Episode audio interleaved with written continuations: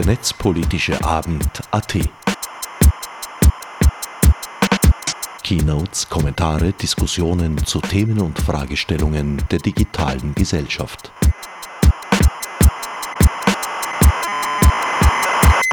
Hallo und willkommen beim 33. Netzpolitischen Abend im MetaLab. Mein Name ist Ivona Laub, ich bin Communication Managerin bei Epicenter Works und darf euch heute durch diesen Abend begleiten. Ursprünglich hatten wir wie sonst immer drei äh, Vorträge für den Netzpart eingeplant. Allerdings ist krankheitsbedingt die Petra Bernhardt ausgefallen. Die hätte nämlich einen Vortrag zum Thema Bildsprache im Netz gehalten. Ist aber nicht so schlimm, weil wir haben eh auch zwei andere sehr spannende Vorträge für diesen Abend, die wir hören werden. Und wir freuen uns dann natürlich auch auf eine anschließende Diskussion. Äh, an dieser Stelle möchte ich mich auch beim MetaLab bedanken, dass wir dieses nun wirklich schon recht etablierte Format hier austragen dürfen. Ähm, weiters auch ein großes Dankeschön an die freien Radios. Und wenn ihr auf Social Media über den netzpolitischen Abend postet, dann würden wir uns freuen, wenn ihr auch den entsprechenden Hashtag Netzpad verwendet. Ja, ich will gar nicht um den heißen Brei herumreden. Wir werden zuerst was von Herbert Walloschek hören in seinem Vortrag namens Kritische Infrastruktur und Daseinsvorsorge NIS und unser Alltag. Da wird uns der Herbert etwas über das Netz- und Informationssystem Sicherheitsgesetz erzählen, das zwar vielleicht jetzt ein bisschen kompliziert klingt, aber wirklich relativ spannend ist, weil das nämlich auch Auswirkungen auf unseren Alltag hat. Herbert ist Teil unseres freiwilligen Teams bei Epicenter Works und er meint, es geht immer um die Gestaltung von Mensch-Maschine-Schnittstellen mit humanen Ansprüchen. In diesem Sinne freuen wir uns auf seinen Blickwinkel auf dieses erst kürzlich beschlossene Gesetz.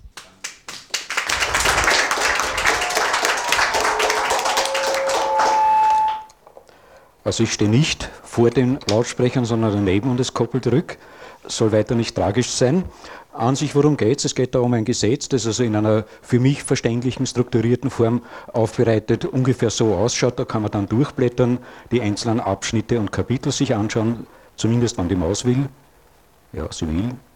Es geht dann da weiter und irgendwo ganz am Schluss hört es dann auf mit den Änderungen, die ins Telekommunikationsgesetz übergreifen. Man kann sich den Text nehmen und den Text anschauen.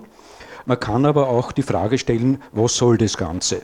Äh, wir haben beides getan bei Epicenter Works. Also wir haben uns dort zunächst einmal äh, im Rahmen der Diskussion auch im Vorfeld mit der Materie schon beschäftigt. Äh, wir haben uns inhaltlich mit den Details des Gesetzes beschäftigt, haben dort ungefähr zehn Seiten Stellungnahme dazu abgegeben. Wir haben uns vorher darüber unterhalten, wollen wir eigentlich das Gesetz in seinem politischen Rahmen beurteilen oder wollen wir versuchen, aus dem vorliegenden Gesetzesvorschlag die ärgsten Bissigkeiten und Bösartigkeiten hinauszubringen. Wir haben uns dann im Rahmen der Stellungnahme für die Stellungnahme dafür entschieden, die konkreten Punkte, die in dem äh, Gesetz absolut schleißig sind, würde ich mal so sagen, oder unvollständig sind oder qualitativ mangelhaft sind, äh, aufzuzeigen. Und davon ist auch manches in der Gesetzesumsetzung berücksichtigt worden. Im Umfeld haben wir uns damit beschäftigt, was soll eigentlich Netzwerkinfrastruktur rein von der Bezeichnung her? Was erwarten wir uns davon als kritische Bürger, die davon ausgehen, dass unsere Gesetzgeber das Bestmögliche in der jeweiligen Situation machen und nicht nur eine möglichst eins zu eins Umsetzung von irgendwelchen Vorgaben, die von der EU kommen? Das Versprechen der Regierung in der Regierungserklärung war ja, unabhängig von den Vorgaben der EU gute Gesetze zu machen. Das Versprechen der Regierung war natürlich auch kein Goldplating zu machen. Das heißt, dort, wo die EU irgendwelche Dinge offen lässt oder zusätzlich erlaubt, wollen wir das nicht tun. Wie weit das eingehalten würde, möchte ich da äh, ganz kurz zeigen. Was ist wichtig für unseren Alltag? Ja, Daseinsvorsorge steht im Titel, es geht darum, dass wir eigentlich insgesamt als Gesellschaft ein gutes Leben haben wollen. Ja, das heißt, sicher sein wollen, gesichertes Rahmenbedingungen haben und dazu ist es notwendig, dass bestimmte Teile gesellschaftlich vorgehalten werden, weil ich für mich allein kann keine Straßenbahn betreiben, ich für mich allein kann keinen Strom erzeugen, sondern das sind die Dinge, die ich als selbstverständlich voraussetze im Rahmen unseres gesellschaftlichen Zusammenwirkens. Ich habe da ein Zitat aus einem durchaus nicht links-linken äh, Medium, nämlich aus Gablers äh, Wirtschaftslexikon, die also durchaus nachvollziehbar ist. Es geht darum, welche Güter und Leistungen sind essentiell, welche Güter und Leistungen brauchen wir, um gut miteinander leben zu können, ist politisch zu bestimmen, Also da gibt es kein absolutes Maß, sondern es ist eine Frage der Möglichkeiten und der Gegebenheiten der jeweiligen äh, Situation, in der man lebt. Wir sind in der glücklichen Situation, in einem sehr hochentwickelten Land, in einem sehr hochentwickelten Europa zu leben. Uns geht es gut, wir haben genügend zu essen, wir haben genügend Strom, wir haben auch genügend frisches und sauberes Wasser. Aber es geht darum, genau diese Rahmenbedingungen der Daseinsvorsorge zu gewährleisten. Das wäre eigentlich die Aufgabe der Bundesverwaltung oder der Verwaltungsbehörden insgesamt.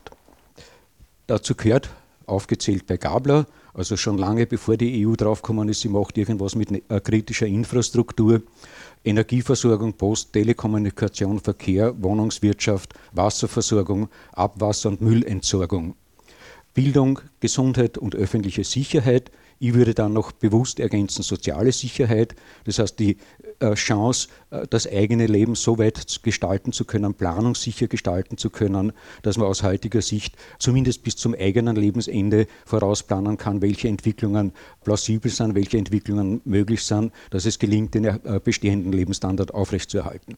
Gut, das ist nicht Thema der Netzwerkinfrastruktur, das ist nur das, was ich unter den Rahmenbedingungen sehe, von denen aus ich beurteile, wie ein einzelnes einzelnes konkretes Gesetz in diesen Rahmen hineinpasst. Ich bewege mich da als durchaus kritischer Bürger, glaube ich, im allgemeinen Verständnis, selbst wenn es so in der Form nicht immer ausgesprochen wird. Ja, also Daseinsvorsorge umschreibt im Wesentlichen die staatliche Aufgabe, bestimmte Dinge und Rahmenbedingungen bereitzustellen. Grundversorgung, äh, Leistungsverwaltung, Bereitstellung öffentlicher Einrichtungen etc. Ja, wie gesagt, punktuell aufgezählt, Verkehrswesen, Beförderungswesen, das ist in dem Fall die Definition, so wie sie in der Wikipedia ihren Niederschlag gefunden hat. Die Wissenschaftler unter euch werden möglicherweise sagen, äh, Wikipedia ist nicht zitierfähig, ich behaupte umgekehrt. Wikipedia ist das größte öffentlich zugängliche Kompendium an Wissen, das noch dazu gemeinschaftlich erzeugt wurde. Jetzt mag es in Teilbereichen unvollständig oder unscharf sein, aber als gemeinsame Grundlage für eine Diskussion halte ich es für durchaus sinnvoll, sich genau darauf zu berufen und dieses gemeinsame geschaffene Wissen auch weiter zu verwenden. Wie gesagt, zur Daseinsvorsorge gehört Gas, Wasser, Elektrizitätsversorgung, gehört aber auch Müllabfuhr, also Entsorgung, Abwasserbeseitigung, Bildungskultureinrichtungen, Krankenhäuser, Friedhöfe, Schwimmbäder, Feuerwehr und so weiter, also alles das, was da so in Richtung Infrastruktur geht. Das sind Betätigungen, die praktisch von kommunalwirtschaftlichen Betrieben wahrgenommen werden. Im Rahmen Epicenter Works haben wir irgendwann einmal diese Darstellung kreiert, nämlich Sicherheit gewährleisten oder Überwachung und Kontrolle. So steht es auch nach wie vor auf der Homepage von Epicenter Works. Und genau unter dieser Fragestellung sollte man sich natürlich auch anschauen, was kann dieses Gesetz des Netzwerkinfrastruktur Sicherheit gewährleisten soll. Wir haben da noch einmal was im Gesetz drinnen steht. Äh, für alle die, die beim vorletzten Netzbad da waren, über die Details und Inhalte des Gesetzes möchte ich nicht sehr tief eingehen. Da hat der Ottmar Leindl, glaube ich, stundenlang sehr genau geschildert, welche Dinge im Detail drinnen stehen. Äh, ich habe das also eher äh, übersichtsweise gegliedert. Für mich gibt es drei unterschiedliche Bereiche, nämlich die Betreiber wesentlicher Dienste, die Anbieter digitaler Dienste, wobei die spezifiziert sind. Anbieter digitaler Dienste sind insbesondere Online-Marktplatz, Online-Suchmaschine, Cloud Computing Dienste. Und zurück gleich zur Einleitung, was hat es mit dem realen Leben zu tun, mit der Daseinsvorsorge? Gut, nächstes Kapitel. Die weißen Teile kommen als Vorgabe von der EU. Der goldgefärbte Teil ist das Goldplating, äh, das in unserem Gesetz drinnen steht, das wir also eigentlich laut Regierungserklärung gar nicht brauchen und gar nicht haben wollen. Da stehen nämlich dann noch die Einrichtungen des Bundes drinnen mit so äh, Dingen wie Bundesministerien verständlich, Gerichtshöfe, also wie weit die im täglichen Betrieb fürs tägliche Leben erforderlich sind, mag durchaus angezweifelt werden. Gleiches gilt für den Rechnungshof. Dann gibt es eine spezielle Einheit, die Volksanwaltschaft, die da im Gesetz erwähnt ist und vorkommt, als Einrichtung des Bundes und damit in den Bereich der Netzwerkinfrastruktur gezählt wird. Der Zusammenhang ist für mich nicht ganz nachvollziehbar, macht aber nichts. So sind die Gesetze halt manchmal.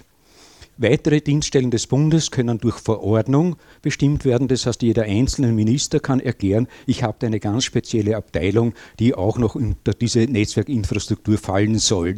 Dann gelten die Meldebestimmungen zum Beispiel, die für alle anderen Ministerien gelten, auch für diese einzelne Abteilung.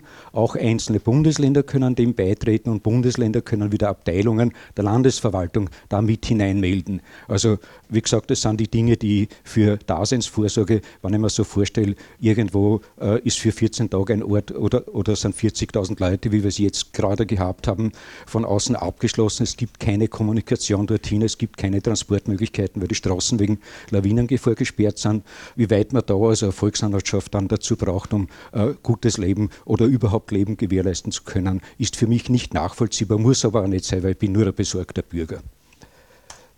Es gibt ein paar Dinge, die sehr gut sind. Äh, in dem Gesetz es gibt einen Absatz, der wunderbar beschreibt, wie eigentlich Sicherheitsorganisation ausschauen sollte. Sicherheit Anbieter haben Rechnung zu tragen einer Organisation, die Sicherheit der Systeme und Anlagen gewährleistet, die die Bewältigung von Sicherheitsvorfällen gewährleistet, die Betriebskontinuitätsmanagement gewährleistet. Das heißt also auch bei Störungen dafür sorgt, dass Ersatzmöglichkeiten passieren. Früher hätte man gesagt, offline Absicherung betreiben für Online-Systeme. Heute sagt man halt Betriebskontinuitätsmanagement. Die ganze Frage Überwachung, Überprüfung und Erprobung. Das heißt, das Testen von Systemänderungen gehört in diesen Organisationsbereich hinein. Die Überwachung und Überprüfung von Abweichungen im laufenden Betrieb gehört dazu. Die Einhaltung internationaler Normen gehört dazu.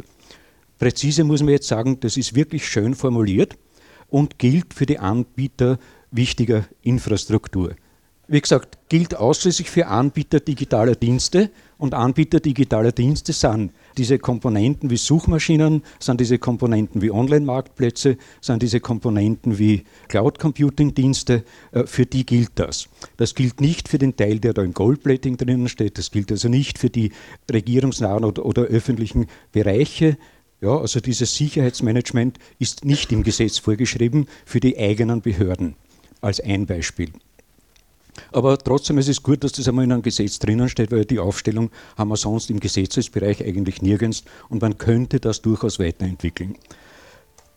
Aus der Stellungnahme, die wir als Epicenter eingebracht haben, sind einige Punkte äh, verbessert worden, deutlich verbessert worden, was den Bereich Privatsphäre betrifft, was den Bereich Datenschutz betrifft, aber nach wie vor problematisch. Ansiedlung wesentlicher NIS-Agenten, also Netzwerkinfrastrukturagenten im Bereich des Innenministeriums. Was heißt das? Wir gehen da ganz geschwind durch. Ja, das ist das, was im Gesetz drinnen ist. Da haben wir die Sektoren inklusive der goldgeblätteten Teile. Und wenn man da dann ganz einfach nur vergleicht, was rechts steht und links nicht vorkommt. Zum Beispiel die ganze Frage medizinischer Versorgung kommt als relevanter Bereich im Text vor, aber wird nicht explizit angeführt. Die ganze Frage Abwasserentsorgung, Information, Kommunikation kommt nicht vor. Das heißt also, wenn man eingeschneit irgendwo am Berg sitzt und wissen will, was ist los, haben wir keine Gewähr, dass wir informiert werden, was los ist, äh, haben wir keine Gewissheit, dass wir informiert werden, äh, wann Hilfe kommt, haben wir keine Gewissheit, dass wir womöglich auch noch sagen können, was uns wirklich fehlt. Das wäre der Punkt Kommunikation. Also da gibt es nach meinem Verständnis einige sehr arge Lücken. Man kann das Gesetz natürlich auch sehr schön darstellen. Die Grafiker vom ZERT, glaube ich, waren das, oder na, die Inisa war das, hat das so wunderschön dargestellt, da ist alles schön rund und ausgeglichen. Der Meinung bin ich nicht. Es gibt ein Statement, äh, das ich für relevant halte, das also nicht unmittelbar in der Gesetzwerdung vorgekommen ist, aber eine Untersuchung von Christoph Scholl und einigen anderen im Zusammenhang mit Sicherheit und CERTS damals geführt wurde. Da gibt es also User, wir haben Hersteller, Dienstleister, wir haben Governance, also im Sinne von Verwaltung, äh, Führung, Steuerung, wir haben Strafverfolgung und Betreiber da drinnen. Naja, die User kommen im Gesetz nicht vor. Das heißt, was ich zu Hause an Software, Hardware verwende, ob mein Router zuverlässig ist, sicher ist, spielt für die Netzwerkinfrastruktur allem Anschein nach keine Rolle, zumindest aus Sicht des Gesetzgebers. Ob der Hersteller irgendwelche Dinge vertreibt, herstellt oder anbietet oder der Dienstleister einsetzt, die gefährlich oder gefährdet sind, spielt im Gesetz keine Rolle, kommt nicht vor. Die Governance kann man mit Fragezeichen versehen. Das könnte man verstehen unter dem Teil, den ich vorher als Goldplating bezeichnet habe. Wie gesagt, es geht um, um die Frage der Strafverfolgung und der Betreiber. Das sind die Dinge, die da vorkommen. Das wesentliche Statement aus dieser Untersuchung ist eigentlich, wichtigste Voraussetzung für Zusammenarbeit ist Vertrauen. Ja, das ist halt so.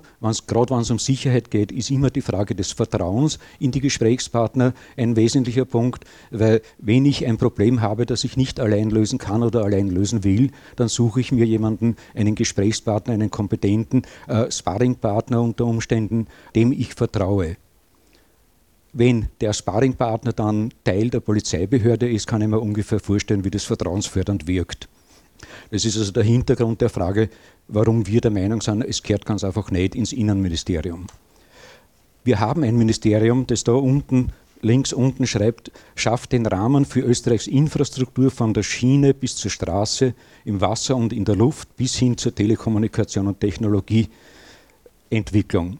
Dort würde ich zum Beispiel Infrastruktur und relevante Themen der Infrastruktur durchaus passend sehen, abgesehen davon, dass man über die derzeitige ministerielle Besetzung unterschiedlicher Meinung sein kann. Aber rein von einer prinzipiellen Organisationssicht könnte es dort ganz gut hinpassen. Ja, es gibt einen zweiten Bereich, wo kritische Infrastrukturenstrategie vorkommt. Äh, es gibt ein österreichisches Programm zum Schutz kritischer Infrastruktur, das nicht ganz neu ist, stammt aus dem Jahr 2013, glaube ich, aber ist nach wie vor von der inhaltlichen Struktur und Beschreibung her halbwegs brauchbar. Zuständig dafür ist derzeit Sebastian Kurz, seines Zeichens Bundeskanzler, also Bundeskanzleramt. Auch dort könnte ich mir vorstellen, dass ein gewisses Maß an Neutralität im Umgang mit kritischen Themen möglich sein sollte, aber ganz sicher nicht bei der Polizei. Wie gesagt, die Sicherheitsprioritäten der Polizei sind andere. Da gibt es Sicherheit gemeinsam gestalten, Weiterentwicklung der polizeilichen Arbeit, professionelles Migrationsmanagement, ganz wichtig für Sicherheit, Arbeit in und mit der Gesellschaft fördern, relevante Organisationen einbinden, europäische Vernetzung stärken, Österreich Sicherheit zeitgemäß gestalten. Was das mit Infrastruktur und Sicherheit der Infrastruktur zu tun hat, verstehe ich nicht, aber das sind die strategischen Vorgaben der Sicherheitsdoktrin des BMI für den derzeit geltenden Zeitraum, also für die Jahre 2017 bis 2020. Ja, also ist, glaube ich, nachvollziehbar, warum das dort sinngemäß nichts verloren hat, wenn es wirklich um Sicherheit geht. Wenn es um Überwachung und Kontrolle geht, dann ist es bei der Polizei natürlich durchaus angebracht, aber dann braucht man nicht von Sicherheit sprechen. Nochmal, das NIS-Gesetz beschränkt sich im Wesentlichen auf Meldepflichten, gibt keine Sicherheitsvorgaben oder Sicherheitsvorgaben nur im Randbereich, gibt auch keine Sicherheitsvorgaben, was den Betrieb kritischer Infrastruktur äh, betrifft, aus den Bereichen der öffentlichen Hand oder auch für die erwähnten Sektoren. Da steht nur drinnen, Sie dürfen oder Sie müssen melden. Äh, Im Normalfall steht drinnen, Sie müssen melden. Und darüber hinaus dürfen einzelne Institutionen Sicherheitsprobleme, Sicherheitsrisiken freiwillig melden an die CERTS, die dann genau diese freiwilligen Meldungen auch ohne Angabe von Name, Person etc. verarbeiten und weitergeben dürfen. Als kritischer nachdenklicher Bürger schaue ich mir natürlich auch äh, immer wieder an, was passiert, wenn irgendwas nicht ganz so positiv läuft, wie der Ottmar Lendl überzeugt ist, dass es laufen wird, dass bestimmte Dinge und Passi, die im Gesetz drinnen stehen, nicht angewandt werden, aus welchen Gründen auch immer, weil die entsprechenden Beamten gar nicht qualifiziert sind, das umzusetzen, äh, weil sie es nicht tun oder nicht wollen oder keine quantitativen Ressourcen dafür haben. Ich habe zwei Fälle ein Punkt, Cyberkrise. Ich habe vorher gesprochen, äh, wir hatten den Fall, dass also so 14 Tage, drei Wochen lang Teile Österreichs nicht erreichbar waren, abgeschlossen waren. Könnte man das als Cyberkrise bezeichnen? Was ist eure Meinung? Also bei strenger Auslegung des Gesetzes könnte das zur Cyberkrise erklärt werden. Die Definition der Cyberkrise, ein oder mehrere Sicherheitsvorfälle, die eine gegenwärtige und unmittelbare Gefahr für die Aufrechterhaltung wichtiger gesellschaftlicher Funktionen darstellen. Und spätestens dort, wo das Stromnetz oder das Telefonnetz gestört ist, passt es dazu. Ja, also das ist die Definition, wie sie im Gesetz, im NIS-Gesetz drinnen steht. Sicherheitsvorfall, damit wir das abpräzisiert haben, äh, ist eine Störung der Verfügbarkeit, Integrität, Authentizität oder Vertraulichkeit von Netz- und Informationssystemen. Wie gesagt, wenn das Straßennetz gefährdet ist, das Stromnetz gefährdet ist oder ausgefallen ist, das Telefonnetz ausgefallen ist, dann sind wir mit dieser Definition richtig. Erhebliche Auswirkungen haben wir auf 40.000 Leute, die nicht erreichbar sind, äh, ist doch eine beträchtliche Anzahl. Naja, und dann sagt der Paragraph 24 ganz lapidar, die Entscheidung über das Vorliegen einer Cyberkrise erfolgt durch den Bundesminister für Inneres. Das heißt, es war deshalb keine Cyberkrise, weil der Herr Bundesminister sie nicht dazu erklärt hat. Wie gesagt, what possibly could go wrong? Weiterer Punkt. Der Herr Bundesminister ist äh, beauftragt oder berechtigt, bestimmte Datenverarbeitungen zu führen oder führen zu lassen, erweitert um bestimmte personenbezogene Daten, Kontaktdaten der Leute, die beteiligt sind an der, an der ganzen Meldehierarchie der Chor Kontaktidentitätsdaten, technische Daten von Personen, die im Rahmen der Dinge tätig sind, d'accord. Technische Daten von Personen, die im Rahmen des Paragraph 13 ermittelt wurden.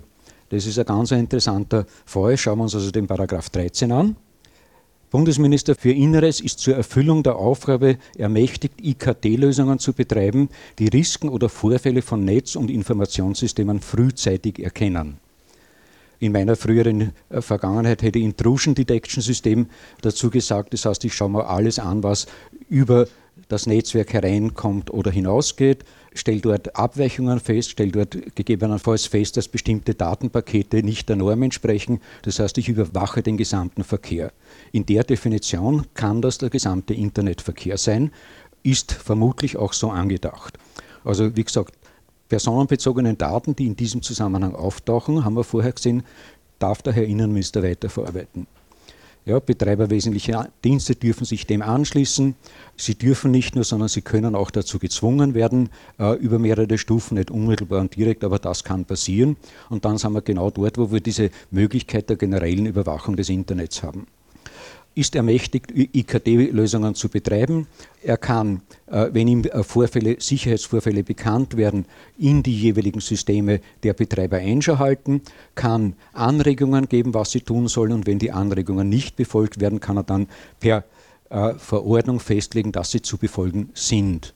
Das heißt also genau diese Kette, generelle Internetüberwachung aus Sicherheitsgründen und angeordnet, dass sich auch alle äh, relevanten Betreiber daran halten müssen, ist theoretisch machbar. Ottmar Lendl ist davon überzeugt, es wird nicht dazu kommen, aber wie gesagt, es geht um die Frage, what possibly could go wrong. Umgekehrt, was gäbe es zu tun? Was wäre sinnvoll? Nur ein paar Anregungen, Informations- Pflicht über Sicherheitslücken bei den entsprechenden Anbietern, bei den Hardwareherstellern, also Information über Mängel bei Hard- und Software, die Frage der Mindestdauer für Sicherheitsupdates, die ein Anbieter, egal Software oder Hardware, gewährleisten müsste im Sinne von Konsumentenschutz. Wenn ich mir heute einen Router kaufe, dann gehe ich davon aus, dass ich den einige Jahre betreiben möchte und jeder, der so etwas anbietet, sollte also gewährleisten, dass die Sicherheit über einen vernünftigen Zeitraum auch gewährleistet ist. Genauso gehört dazu, äh, wir wissen, 2,2 Milliarden ist die Größenordnung von äh, Zugangsdaten, die derzeit im Netz frei verfügbar sind. Das sind äh, Daten, die nicht von den Usern bekannt gegeben wurden, sind, sondern die von Anbietern, Betreibern irgendwo entkommen sind. Ganz einfach deshalb, weil der Schutz der Passwörter oder der Schutz des Zuganges nicht ausreichend ist. Mindestvorgaben, die das betreffen, wissen wir seit mehr als 20 Jahren, dass es das gibt. Das wissen wir, wenn wir heute mit der Bankomatkarten zum Bankomaten gehen, den betreiben wir seit über 30 Jahren. Die Sicherheitsvorfälle in dem Zusammenhang sind trotzdem überschaubar, weil zum Beispiel drei Fehleingaben bewirken, dass die Karten blockiert ist. Solche Dinge kann ich natürlich auch erwarten und verlangen, dass sie von Anbietern gemacht werden und ähnliche Dinge, dass ich Hashwerte äh, von Passwörtern speichere, die noch dazu gesalzen sind, das heißt mit irgendwelchen spezifischen Variablen verändert worden sind, sodass ich aus dem Hashwert sicher nicht zurückrechnen kann, wie das Passwort lautet. Das sind Dinge, die in der IT seit Jahren bekannt sind. Das kann man ohne weiteres als Sicherheitsvorgabe vorschreiben. Das wäre für mich Absicherung von Infrastruktur. Anbieter müssten gewährleisten, nach meiner Meinung, dass Daten von Usern nur verschlüsselt übertragen werden, und zwar end-zu-end verschlüsselt. Das gilt genauso für einen Cloud-Anbieter. Der muss sicherstellen, dass die Daten, die übertragen werden, am Endgerät verschlüsselt werden und für den Cloud-Anbieter nicht auflösbar sind. Solche Dinge würde ich als Infrastrukturverbesserungen sehen, wenn es um Sicherheit geht. Einen Schritt weiter, nämlich weit über das Gesetz hinaus, gehe ich in mit der Fragestellung, wer bedroht eigentlich wirklich unsere Sicherheit.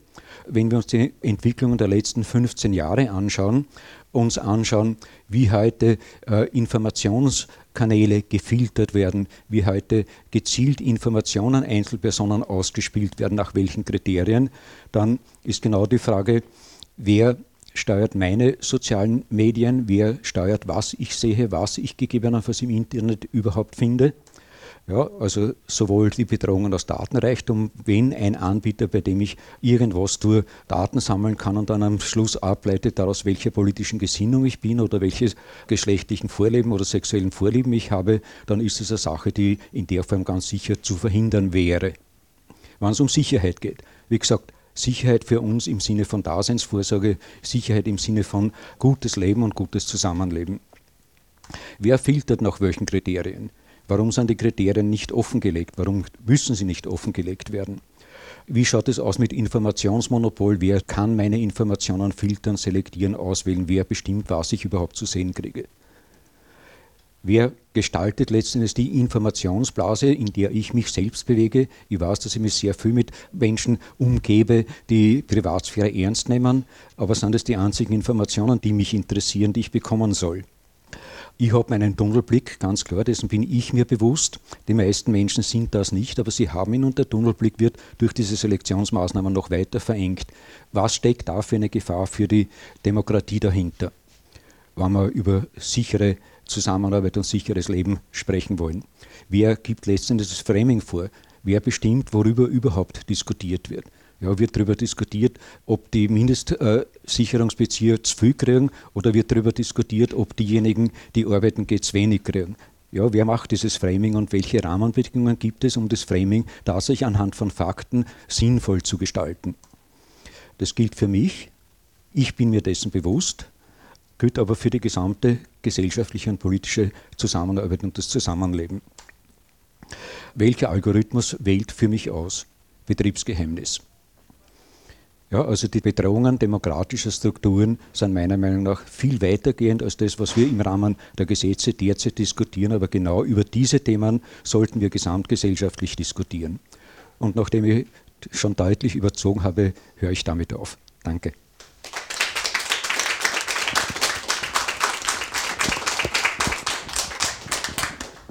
Ja, danke vielmals für diesen, finde ich, sehr, sehr guten Überblick über dieses Gesetz, das für manche doch recht komplex wirkt am Anfang. Ähm, hat jemand Fragen oder Anmerkungen? Vorige Woche ist ja bekannt geworden, dass die Arbeiterkammer in Salzburg nur 200.000 Wählerinnen und Wählerdaten ins Netz geworfen hat.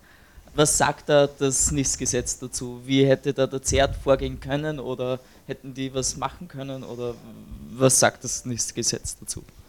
Also versuchen wir die Frage zweizuteilen, so wie du sie gestellt hast, nämlich was sagt das NIS-Gesetz dazu und was hätte das ZERT machen können.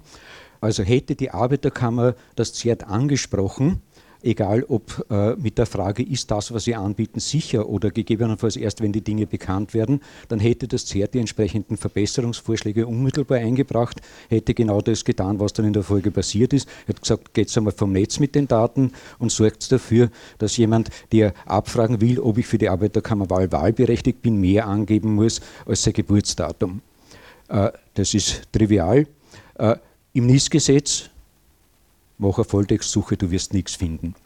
Also die Arbeiterkammer zählt nicht zu den wichtigen Anbietern, zählt nicht zu den Bundesministerien. Die Arbeiterkammer kann nicht einmal benannt werden von einem Ministerium oder einer Landesregierung, weil sie eine eigenständige äh, quasi Behörde ist und die als solche nicht angeführt ist.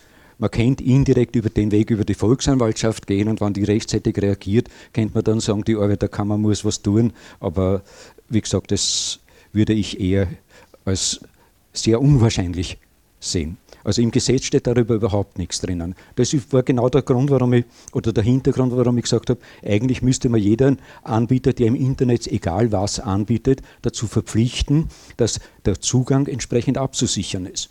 Wenn in einem Gesetz drinnen steht, es darf keiner im Internet was anbieten, wenn der Zugang nicht entsprechend State of the Art abgesichert ist, ja, dann ist die Frage ganz eindeutig. Ja, dann ist ja das, was in dem Fall vollkommen zutrifft, nämlich das ist ein Versehen oder ein Fehler der Arbeiterkammer, vor 20 Jahren hätte man mit solchen Dingen möglicherweise noch äh, relativ sicher ins Netz gehen können, weil damals also die Chance oder die Möglichkeit, mit Durchrechnen von irgendwelchen Zahlen sehr rasch zu einem Ergebnis zu kommen, nicht ganz so groß gewesen wäre. Aber aus heutiger Sicht ist es eine Dummheit der Arbeiterkammer, mein Verständnis davon. Also ich, ich unterstelle mal, dass in, weder im Innenministerium noch im Infrastrukturministerium Mitarbeiter gibt, die dieses Gesetz in ihrer Tiefe und in ihrer Auswirkung wirklich verstehen. Und ich stelle mir persönlich die Frage, ob das die komplette Thematik nicht woanders angesiedelt sein sollte, wie zum Beispiel im neu geschaffenen Digitalministerium, das ja mehr oder weniger im Moment nur eine, ein Wirtschaftsflügel ist der Regierung im Endeffekt. Und ich glaube eben, dass, es, dass wir eine neue Organisation auch brauchen, um das richtig umzusetzen und auch in einem positiven Weg umzusetzen. Also was die Einschätzung äh, der Beteiligten betrifft, äh, bin ich taktvoll genug, dir nicht zu widersprechen. Was die Ansiedlung betrifft, ich würde es ganz bewusst nicht in irgendeiner neu gegründeten Organisationseinheit ansiedeln, sondern ich würde davon ausgehen, dass es Wissen und Erfahrung gibt. Die braucht man nur abholen. Das ZERT gibt es seit bald 20 Jahren, das hat ausreichend Erfahrung.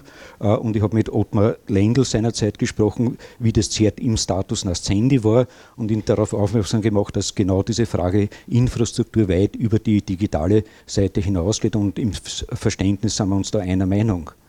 Ja, wenn ich Meldelinien brauche, und das mag Sinn geben oder gibt wahrscheinlich sogar Sinn, dann kann ich die installieren, dann können die Meldelinien als Meldelinien unter Umständen auch beim Innenministerium angesiedelt sein. Ich halte es nicht für sinnvoll, aber die ganze Frage der Kooperation, nämlich wie gewährleiste ich Sicherheit, wie sorge ich dafür, dass nicht nur Fehler gemeldet werden, sondern wie versuche ich Fehlervermeidung als normale Organisationsform zu installieren, dann kehrt es, wo Leute mit Erfahrung sitzen und Erfahrung gibt es im Bundeskanzleramt einiges, was diese Sachen betrifft. Koordinationsstelle fürs Jahr 2000 Problem war zum Beispiel im Bundeskanzleramt. Äh, der äh, Ministerialrat, der das seinerzeit gemacht hat, ist zwar in der Zwischenzeit in Pension, aber es gibt noch immer genügend Leute, die mit der Materie auch vertraut sind oder sich wieder schlau machen können. Aber auch im Infrastrukturministerium kann ich mir vorstellen, dass es Leute gibt, die das Know-how zumindest zusammenfassen. Aber die wesentliche Frage ist Erfahrung im Umgang damit wirklich reale Erfahrung. Was passiert, wenn jemand ein Problem meldet? Ja, was passiert, wenn einer kommt und sagt, in meinen Service eingebrochen worden, was soll ich tun? Gibt es beim ZERT. Das gibt es dort, wo diese Vertrauensbasis geschaffen ist. Die Vertrauensbasis kann ich nicht per Gesetz verordnen. Die Vertrauensbasis muss ich mir erarbeiten. Ja, und wenn ich mir anschaue, wie das Innenministerium insgesamt funktioniert und nicht nur beim jetzigen, sondern auch schon beim vorherigen Innenminister, weiß ich, dass diese Vertrauensbasis dort sehr wahrscheinlich nicht zustande kommen wird.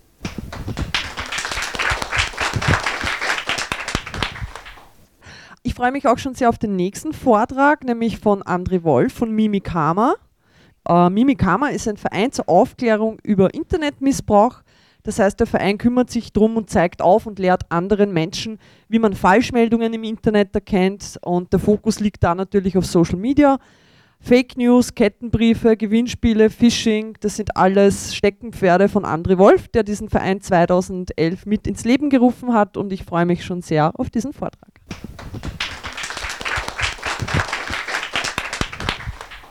Ich freue mich, heute hier sein zu dürfen. Also mein Name ist André Wolf. Ich arbeite für den Verein Mimikama. Wie schon eben gesagt, der Verein Mimikama ist ein Verein gegen Internetmissbrauch mit Sitz hier in Wien. Das ist der Grund, warum ich hier lebe. Ich komme eigentlich aus, aus Ostwestfalen. Das ist ziemlich weit nordwestlich in Deutschland. Aber da der Verein hier ist, arbeiten wir hier in Wien mit zwei Hauptamtlichen, also der Thomas Wannmacher, der Gründer und ich. Wir haben zusätzlich zwei Redakteure für das Tagesgeschäft, sechs Ehrenamtliche, die uns helfen. Aus verschiedenen Bereichen kommen ihre, ja, ihr Know-how einfach mit reinbringen. Und natürlich, und das ist das Wichtigste für unsere Arbeit überhaupt, wir haben eine Community mit fast einer Million Nutzerinnen und Nutzern. Das heißt, wir haben eine große Facebook-Seite. Zuerst denken, dann klicken, das sind schon 800.000 oder 715.000.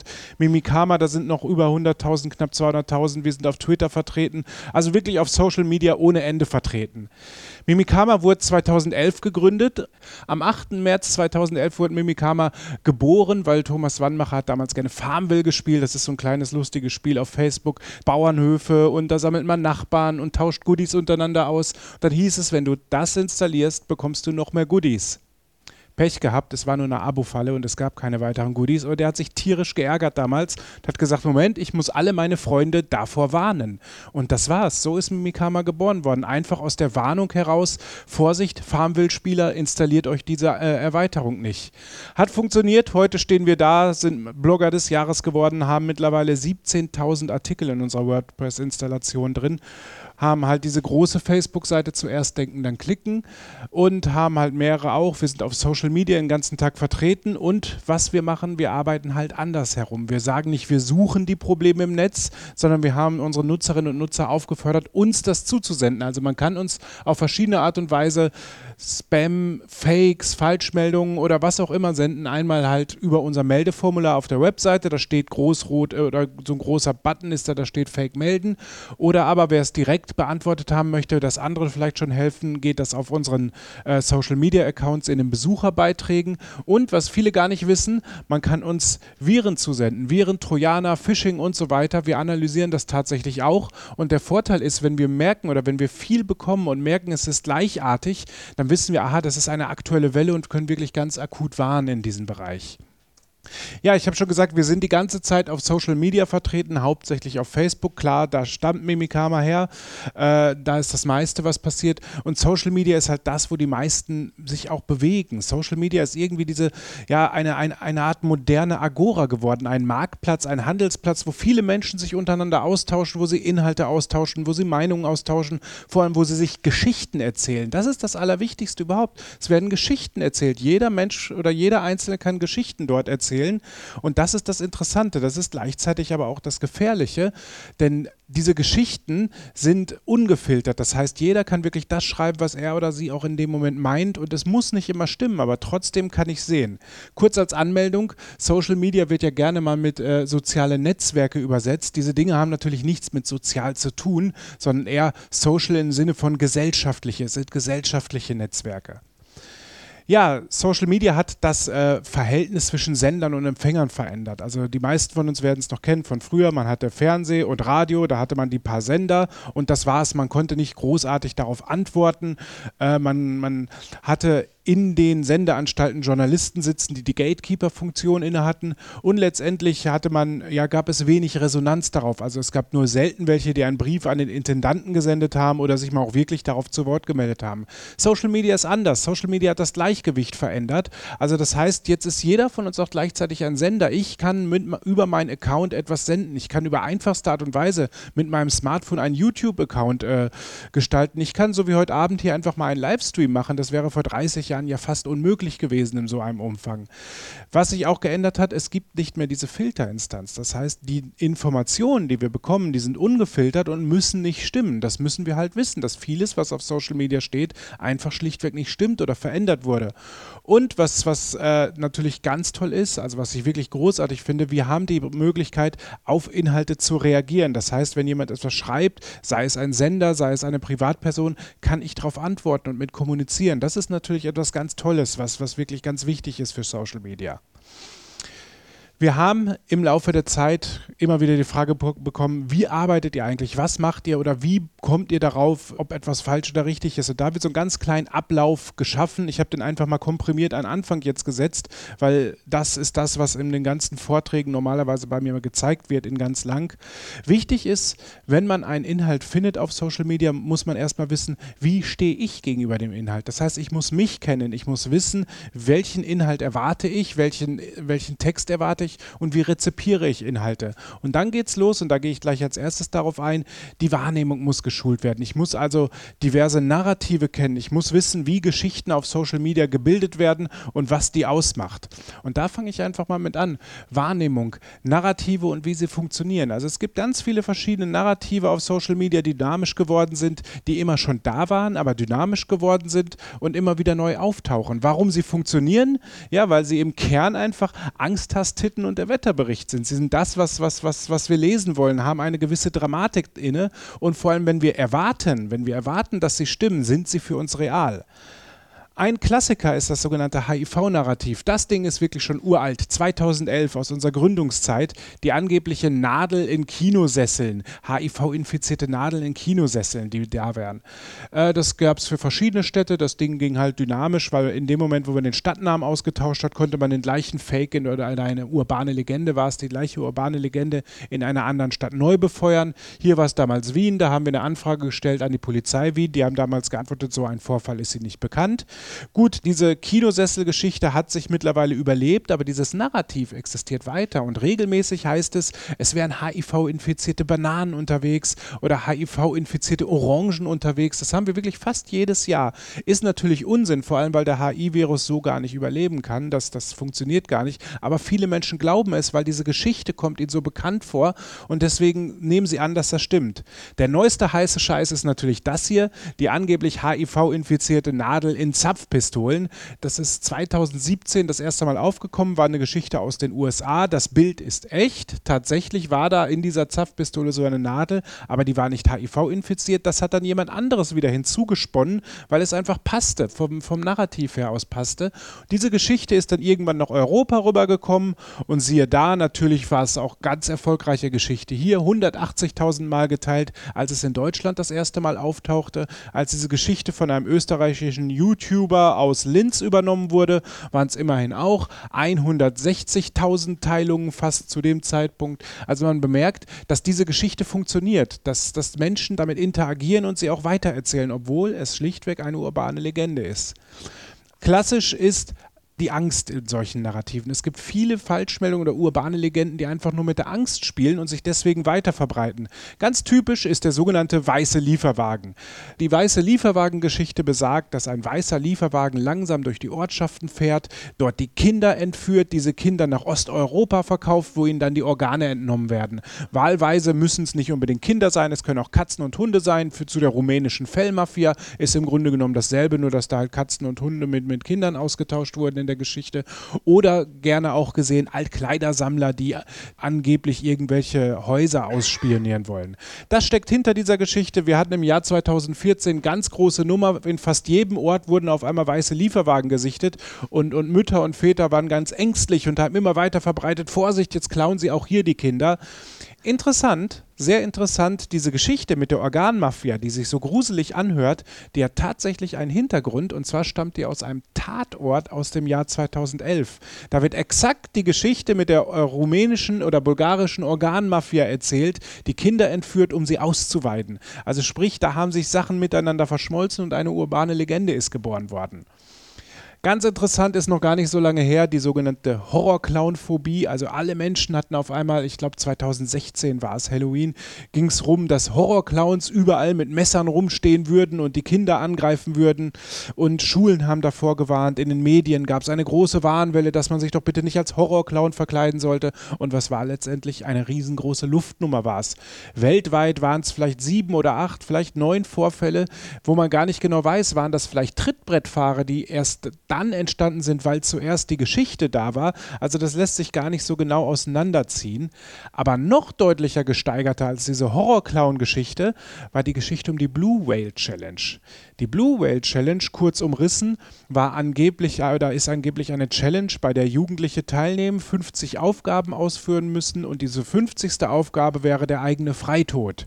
War eine riesengroße Nummer. Kein Mensch hat jemals die Blue Whale Challenge zu Gesicht bekommen, aber gewarnt haben sie alle vor, ob das Medien waren, ob das Schulen waren, ob das Polizei waren. Äh, es gab anschließend Trittbrettfahrer, es gab dann tatsächlich eine App, die nannte sich Blue Whale Challenge, die gab es dann kurzfristig im, im, im Play Store von Google, wurde gleich wieder gelöscht.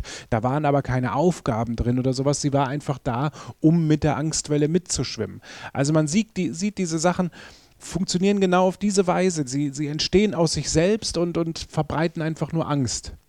Politischer wird es bei dem interessanten Traditionsverlust-Narrativ. Also ich finde das wirklich sehr interessant, weil hier sehr viel Halbwissen und Unwissen gepaart mit, mit, mit Wut auch äh, zusammenkommt. Das war ein sogenanntes äh, ja, Sharepick aus dem Jahr 2015, das kennt man vielleicht heute noch. Das wird hauptsächlich in der Herbstzeit geteilt, dass man, dass man doch St. Martin feiert und nicht Sonne, Mond und Sterne fest, dass man ja auf den Weihnachtsmarkt geht und nicht auf den Wintermarkt und, und Weihnachten feiert und eben nicht die Jahresendfeier. Das teilen Menschen. Das teilen wirklich viele Menschen, um zu zeigen, dass sie ihre kulturelle Identität nicht verlieren wollen. Die Sache ist nur, diese Werte will ja niemand nehmen, die bleiben ja. Da haben wir dieses, dieses Laternenfest-Phänomen. Sehr interessant. Ein Kindergarten in der Stadt Oldenburg hat zum Laternenfest eingeladen. Eigentlich gar kein Problem. Wenn nicht jemand geschrieben hätte oder sich tierisch darüber aufgeregt hätte, dass das doch ein St. Martins-Umzug wäre und wieso würde der jetzt in Laternenfest umbenannt worden sein? Die Sache ist, Oldenburg liegt so weit im Norden von Deutschlands, da gibt es sehr wenig Katholiken. Das Problem ist, oder was an der Geschichte dran ist, ich bin selber auch Protestant, ich kenne gar keinen St. Martins-Umzug, aus dem ganz einfachen Grund, wir haben gar keine Heiligenverehrung. Wir können keinen St. Martin haben. Wir finden aber das Fest an sich so toll mit den Laternen und den bunten Lichtern, dass wir das im Laufe der vielen, vielen Jahre adaptiert haben. Sprich, wir haben es ja überhaupt nicht mit Islamismus und Bevölkerungsaustausch oder Traditionsverlust zu tun, sondern Laternenfeste sind in, in, in weiten Teilen eine protestantische Adaption des St. Martins-Umzuges und mehr nicht. Mehr steckt dahinter gar nicht. Da braucht man sich auch gar nicht aufregen. Und dann kommen natürlich Medien hinzu und Medien in diesem Moment machen aus der gesamten Geschichte natürlich eine Riesenberichterstattung. Auf einmal kommt der Fokus und bringt so eine, Bericht, äh, so eine Meldung heraus, soll das St. Martinsfest umbenannt werden. Es hat niemand vorgehabt, jemals das St. Martinsfest in diesem Sinne umzubenennen. Laternenfest war halt Laternenfest wegen der, ja, wegen der Zweiteilung des christlichen Glaubens in diesem Sinne, wegen der Reformation.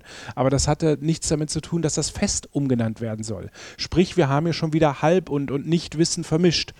Noch schlimmer wurde es dann, das war im letzten Jahr, der, nee, vorletztes Jahr, meine Güte, wir sind schon 2019, der Lichtermarkt Elmshorn. Auf einmal war die große Angst da, auf einmal sind die, wären die Weihnachtsmärkte weg, die Weihnachtsmärkte werden umbenannt und jetzt heißen sie Lichtermarkt. Das haben tatsächlich viele, viele deutsche Politiker, gerade im Bereich der AfD und so weiter, kritisiert und ihr glaubt gar nicht, was auf Facebook dieses arme Engelchen für, für böse Sprüche abgekriegt hat. Der Lichtermarkt Elmshorn heißt seit 2007 schon Lichtermarkt. Das war einfach eine Entscheidung damals, den, den Namen so umzuändern. Man wollte das Ganze etwas peppiger gestalten gestalten, etwas, etwas interessanter gestalten und es hatte nichts mit einem Traditionsverlust zu tun. Aber die ganze Geschichte geht ja noch weiter. Jetzt haben wir den Beweis. Der Weihnachtsmann von Lind heißt nicht mehr Weihnachtsmann, sondern Jahresendfigur. Blöd nur, dass das ganze Ding fake ist. Aber tatsächlich wurde das auf Facebook gestreut, auf Social Media generell gestreut. Das war angeblich der Beweis. Lind hätte den, den Weihnachtsmann umbenannt.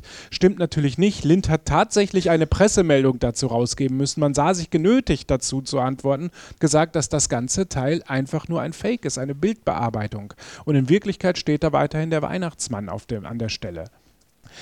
An dem Punkt stoppe ich mit den Narrativen. Wir haben natürlich für generell so, so einen Strang entwickelt, wie man dahinter kommt, wie man das, wie man das, das herausbekommen kann, was da steckt. Und das hat nichts mit Zauberei oder Einhornstaub zu tun, was wir da nutzen, sondern wir nutzen tatsächlich Wege und Mittel, die jeder Einzelne nutzen kann. Sprich Nachfragen, Nachschauen, Suchmaschinen nutzen und so weiter. Ich will ganz grob einmal einen Überblick gestalten, um nicht den Zeitrahmen auch zu sprengen. Äh, das sind wirklich die Sachen, die jeder so können kann der erste Punkt war halt tatsächlich Narrative zu kennen, also die eigene Wahrnehmung zu schulen. Da gibt es natürlich noch mehr. Man, anhand von gerade Blogartikeln oder diversen Postings auf Facebook muss man natürlich auch die Sprache oder die Darstellung erkennen können. Wenn jemand sehr stark tendenziös agiert oder ein bestimmtes Framing betreibt, sollte man schon merken, okay, hier könnte es sein, dass die Wahrheit vielleicht so ein bisschen verändert wurde oder dass diverse Informationen ausgelassen wurden, um mich einfach in eine bestimmte Richtung zu drängen. Und dann muss man natürlich losgehen und schauen, was steckt dahinter. Und hier ist es ganz interessant, ich bringe an dieser Stelle gerne von der Stiftung Neue Verantwortung die Übersicht wieder, ab wann ist etwas absichtlich gefälscht, die sogenannten Fake News, und ab wann sind es eben noch keine, sondern schlichtweg einfach nur, ja, schlecht gearbeitet, schlecht recherchiert oder, oder eine klassische Ente oder eben Clickbaiting, was auch nicht in den Bereich von Fake News fällt. Bei Fake News gehe ich ganz klar mit der Stiftung Neue Verantwortung konform, geht es immer darum, dass jemand mutwillig, wirklich mutwillig etwas ändert, mutwillig Desinformation betreibt, mutwillig etwas missinterpretiert und tendenziös darstellt, mutwillig falsche Bilder in den Kontext setzt und wirklich mutwillig auch Inhalte einfach frei erfindet. Und das häufig, gerade der Fabricated Content, findet man sehr häufig vor im, im Bereich, ja, dass jemand ähm, kommerzielle Fake News erstellt, um Geld damit zu verdienen. Wichtig ist, der erste Schritt, wenn ich etwas rauskriegen will in diese Richtung, ich muss gucken, wer schreibt da eigentlich. Bei Blogs und, und Webseiten ist das recht angenehm. Da schaut man, gibt es ein Impressum. Seriöse Medien haben generell ein Impressum. Ein transparentes und nachvollziehbares Impressum ist immer ein gutes Indiz für, für Seriosität. Äh, wenn ein Impressum zwar da ist, aber die Adresse irgendwo in, in Portugal nicht nachvollziehbar ist oder, oder in Mittelamerika und trotzdem schreibt der Blog Deutsch, sollte man überlegen, ob das wirklich alles so mit rechten Dingen zugeht. Wenn gar kein Impressum vorhanden ist, ist es nicht immer gut. Es gibt wirklich nur wenige Ausnahmen, wo man sagen kann, okay, hier kann man es verstehen, dass kein Impressum da ist, aber im Regelfall gerade tendenziöse Blogs ohne Impressum sind, sind, sind nicht besonders seriös einzustufen. Das nächste ist, man muss natürlich Suchmaschinen beherrschen. Klar, die meisten von uns können Suchmaschinen beherrschen, äh, nutzen auch verschiedene Suchmaschinen. Das ist auch äh, ganz wichtig, dass man weiß, welche Suchmaschinen es gibt und wie die arbeiten. Äh, Suchmaschinen haben natürlich verschiedene Methoden. Man kann, man kann äh, wenn man Phrasen sucht, Anführungszeichen nutzen, wenn, wenn man mit Plus und Minus arbeiten, wenn man diverse Inhalte ausschließen will oder verknüpfen will. Also es ist wichtig, Suchmaschinen zu nutzen und anhand der Suchmaschinen natürlich verschiedene Ergebnisse miteinander vergleichen. Das heißt, ich gucke, was haben andere geschrieben, wo hat wer Informationen her und wie werden Informationen weitergegeben, beziehungsweise haben einige Informationen, die andere nicht haben und woher stammen die dann.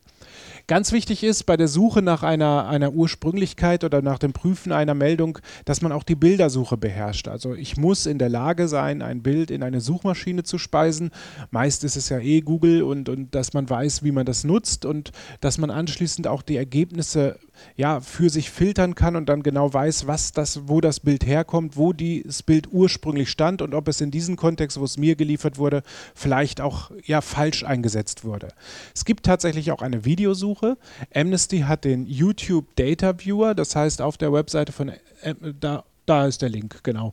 Da gibt es den, den YouTube Data Viewer. Das heißt, ich kann YouTube-Videos tatsächlich da reinpacken und wirklich suchen, wo kommt das her. Und letztendlich ist der YouTube Data Viewer nichts anderes als das Zerlegen von Videos in Bilder und entsprechend dann eine Bildersuche, mit der weitergemacht wird.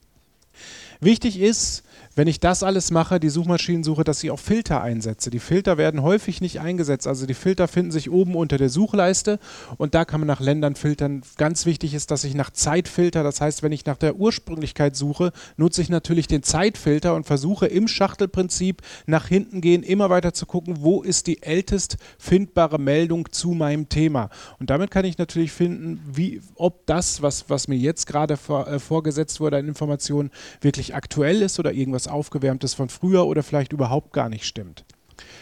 Letztendlich gilt es natürlich, meine Ergebnisse, die ich daraus finde, zu bewerten. Ich muss natürlich Filtereinsatz habe ich gerade gesagt, nach der Ursprünglichkeit gucken. Je älter, gerade bei Bildern ist, je, je, je älter ein, eine Information ist, desto ursprünglicher ist sie. Bei Bildern, Entschuldigung, ist es, je größer aufgelöst ein Bild ist, desto ursprünglicher ist es. Oder je größer der Bildausschnitt ist, desto ursprünglicher ist es. Ich muss Parallelstellen prüfen, wer hat noch darüber geschrieben oder eventuell auch Sekundärliteratur hinzuziehen. Das heißt, wer hat das Ganze nochmal aufbereitet und nochmal beleuchtet. Ja, und Bildausschnittauflösung habe ich gerade schon gesagt. Das ist bei Bildern natürlich sehr wichtig. Dieser Stelle bin ich durch. Ich habe jetzt noch mal ein bisschen Gas gegeben, damit ich wirklich in den 20 Minuten bleibe. Sportlich, sportlich. Ich danke euch und ja, gerne in die Fragerunde.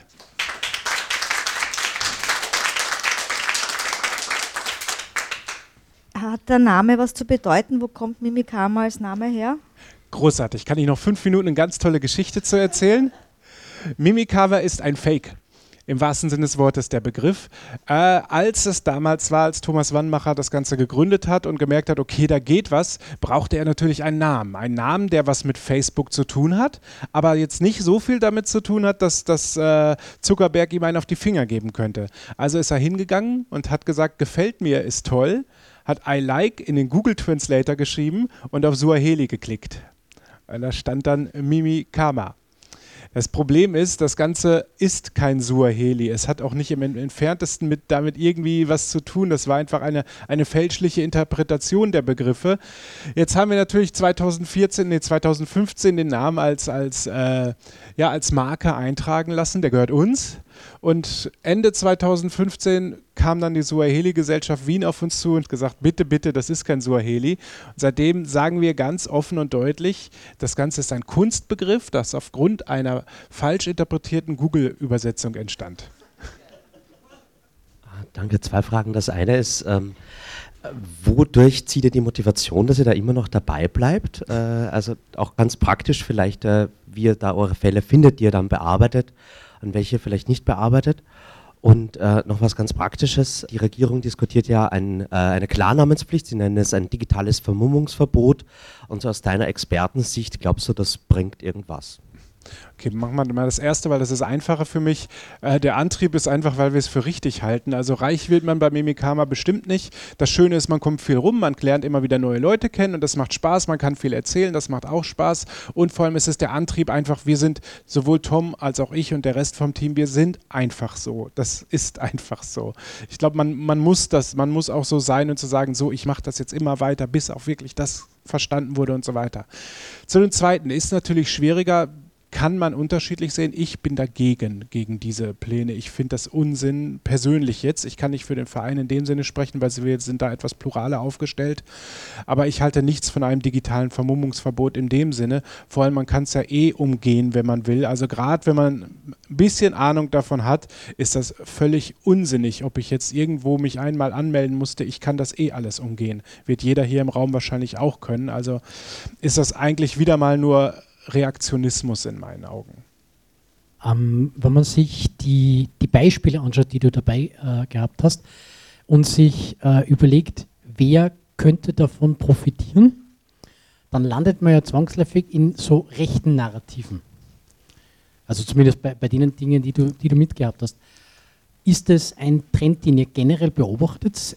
Also gibt es mehr so Falschmeldungen, von denen eher so der rechte Rand der Gesellschaft profitiert als andere?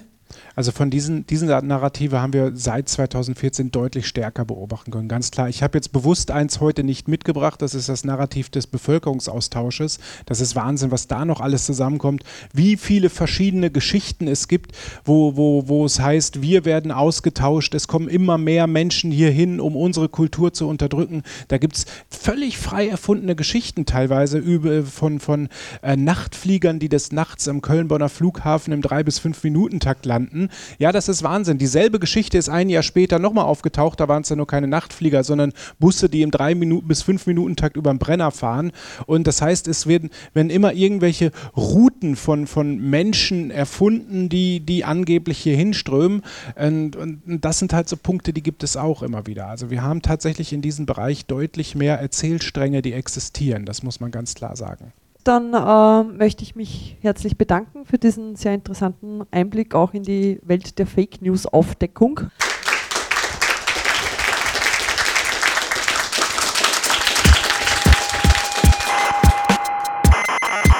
Sie hörten Mitschnitte vom Netzpolitischen Abend AT. Details und Programmvorschau im Internet unter netzpolitischerabend.wordpress.com. Gestaltung der Sendung Herbert Gnauer.